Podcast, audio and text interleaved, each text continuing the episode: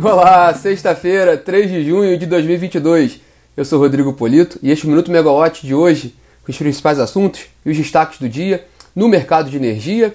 Aqui no Rio de Janeiro, 21 graus, tempo chuvoso nessa sexta-feira aqui no Rio de Janeiro. Bom, hoje nós vamos falar sobre o leilão emergencial de contratação de energia de reserva, aquele leilão que foi feito em outubro do ano passado, no olho do furacão da crise hídrica, e que contratou 17 empreendimentos com investimentos de 5,3 bilhões de reais, investimentos previstos. E, enfim, esses, esses empreendimentos do leilão estavam previstos para iniciar a operação em maio, né? E, só que a grande maioria deles não ficou pronta a tempo, não entrou em operação. E nessa confusão toda, né, estão quatro térmicas né, que tinham entre os vencedores a Evolution Power Partners, a EPP, que foi a maior vencedora daquele leilão, com quatro empreendimentos, totalizando 344 megawatts de capacidade, um investimento da ordem de 1,2 bilhão de reais. Bom, esses projetos estão localizados no Rio de Janeiro e em Mato Grosso, Mato Grosso do Sul, perdão. Pois bem, a EPP vendeu os projetos para a Ambar Energia, né? Essa história toda que a gente está contando aqui está tudo catalogado no, no site da Megawatt, da megawatt.energy, né? desde o resultado do leilão até, até a entrevista com a EPP e a aquisição dos projetos pela Amber Energia. Amber Energia, que é uma empresa do grupo JF, né? e então a companhia iniciou a construção desses empreendimentos, transferindo eles para o, o, a região onde está a termoelétrica de Mário Covas, né? em Cuiabá, né, uma a gás natural já existente da Âmbar Energia.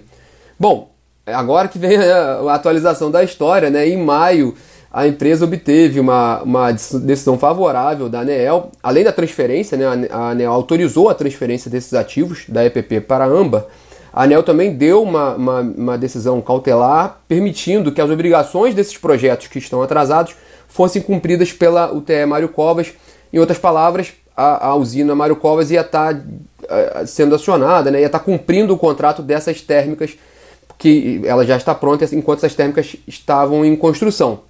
Bom, a medida gerou muita crítica no setor, principalmente pelas associações ligadas a, a, a consumidores de energia, porque podemos lembrar, né, aquele leilão de outubro ele foi um leilão emergencial com um custo elevadíssimo, o custo dessa energia dessas térmicas é alto, tanto é que parte deles entrou naquela conta lá que que na nova conta, né, a conta da escassez hídrica, né, um novo empréstimo do setor, enfim, é, um, é uma conta pesada e vai ser cumprida por uma térmica que já é existente. Né? Essa foi a reclamação das agências, das associações comerciais, associações consumidores, perdão. E ontem, né, a diretora geral substituta da ANEEL, a Camila Bonfim, suspendeu essa decisão cautelar, né, então invalidando né, esse aval para a transferência do contrato das térmicas para o TE Mário Covas. Essa matéria completa está na Megawatt hoje, né? entrou ontem no ar, feita pela Camila Maia.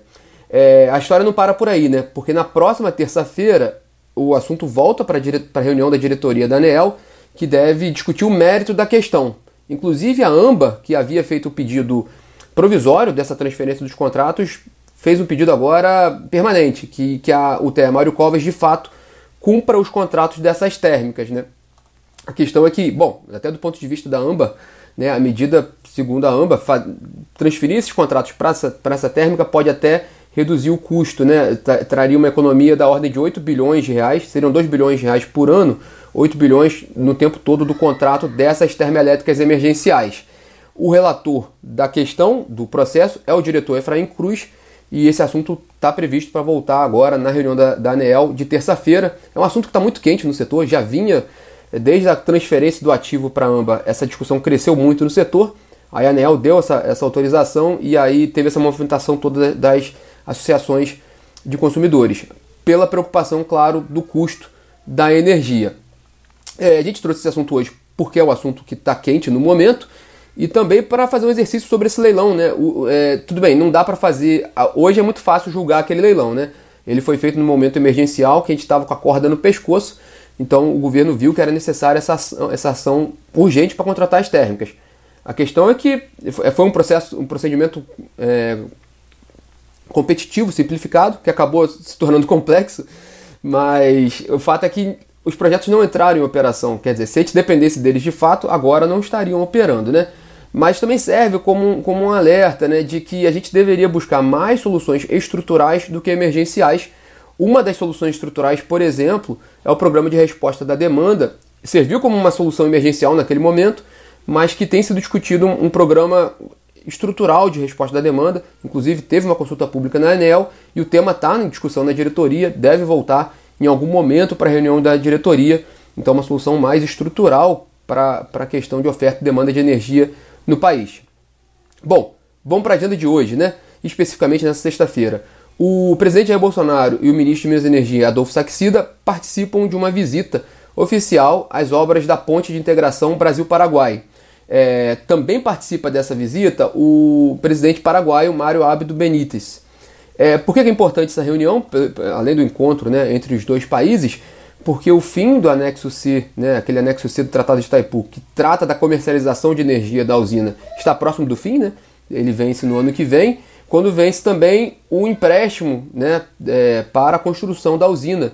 Então, até essa semana saiu o Energy Report da PSR indicando ali um potencial grande ali de redução de custo de energia para o Brasil com o fim desse vencimento, com o fim desse empréstimo de construção de Itaipu.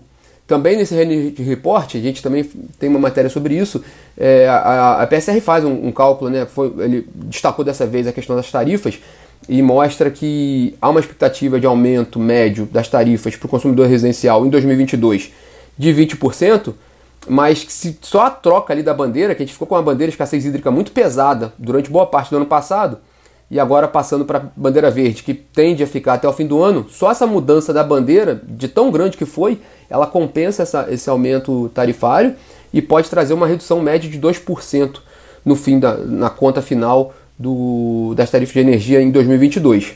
A conferir também, porque é um tema importante esse ano, a questão das tarifas e da inflação. Bom, sobre a Eletrobras, começou hoje o período para compra de ações com FGTS, né, para os interessados, dentro do processo de capitalização e privatização da companhia. Esse processo da, do, do, de fazer essa reserva para compra com FGTS termina no dia 8 de junho, é um tempo bem curtinho, né? Lembrando que, que a capitalização, né, a precificação da operação está prevista para 9 de junho e aí as ações já, já seriam negociadas em 13 de junho, já com uma empresa sem o controle estatal. É, também ainda sobre a Eletrobras, só lembrando, né, ontem Furnas é, fez o aporte referente à parte dela atual, né, no, na Santo Antônio Energia. É uma das discussões que está pegando com relação à privatização da Eletrobras.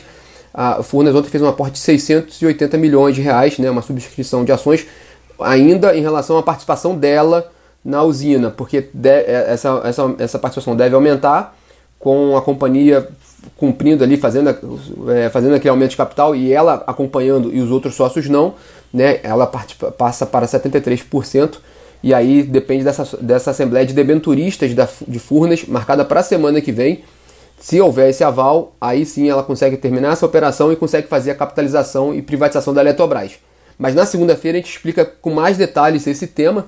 Essa, essa assembleia de debenturistas de Furnas está prevista para, para 11 horas do dia da segunda-feira que vem. Eu confirmo essa informação para vocês. Mas a gente vai acompanhar com certeza aqui pela Megawatt é, 11 horas da manhã de segunda-feira. Mas, mas aí ela já fez parte desse aporte relativo à participação dela atual na, na usina de 43%, esse aporte de 680 milhões de reais. Saindo de Eletrobras, indo para a Petrobras, a Petrobras confirmou o reajuste de 11,4% para o querosene de aviação, o QAV, vendido para as distribuidoras, a partir de agora, né, de, de, do mês de junho, já a partir de 1 de junho. Né? De acordo com a Petrobras, esses reajustes eles são mensais e segue uma forma, fórmula contratual já de duas décadas com as distribuidoras, então estava dentro do previsto esse aumento de 11,4% para o combustível de aviação. Ainda no setor de petróleo, a OPEP, né, a Organização dos Países Exportadores de Petróleo, aprovou ontem um aumento um pouco maior da produção, né, de 650 mil barris diários.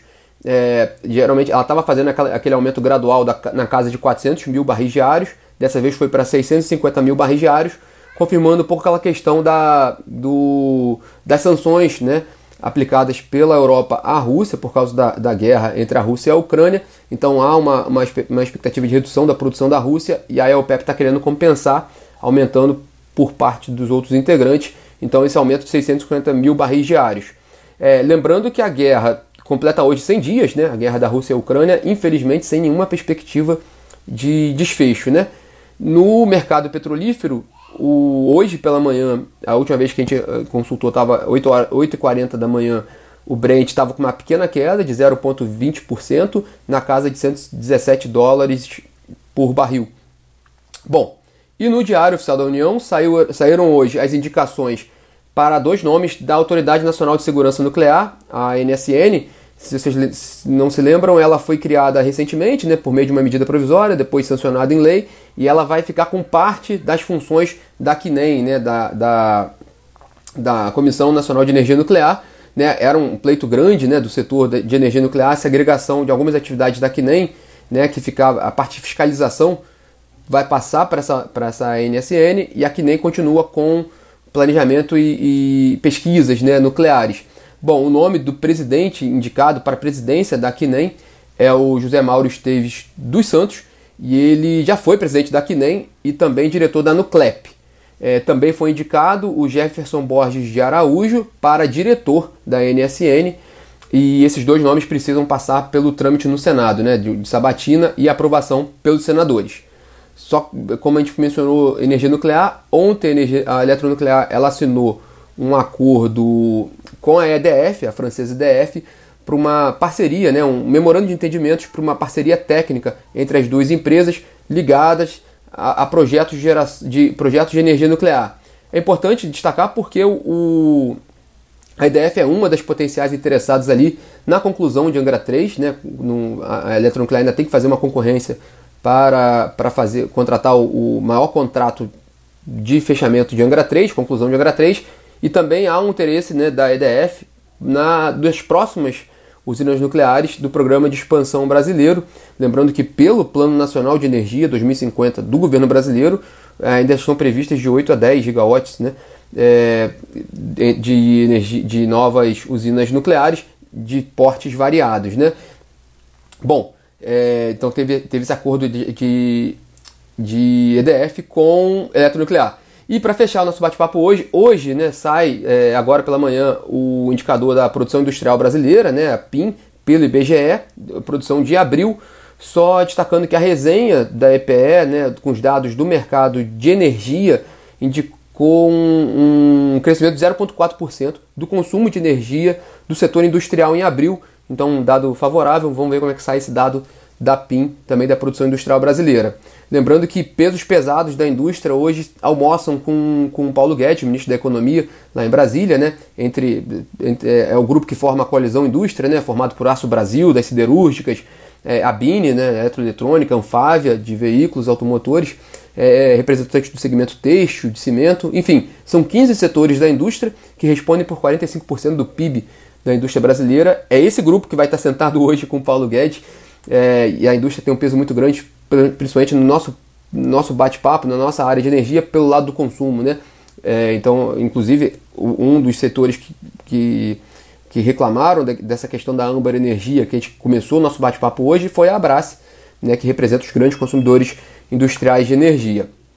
Bom, pessoal, esses são todos os destaques dessa sexta-feira né? E desejo a todos um ótimo final de semana. E na semana que vem a gente está junto aqui. Segunda-feira promete, é uma, é uma segunda-feira movimentada, como eu disse, a questão da Assembleia de Dementoristas de Furnas. E também tem uma programação extensa na semana que vem. E a gente traz isso no minuto da próxima segunda-feira. Agora vamos descansar um pouquinho nesse fim de semana, né? Tenham todos uma ótima sexta-feira, um ótimo final de semana. Tchau, tchau.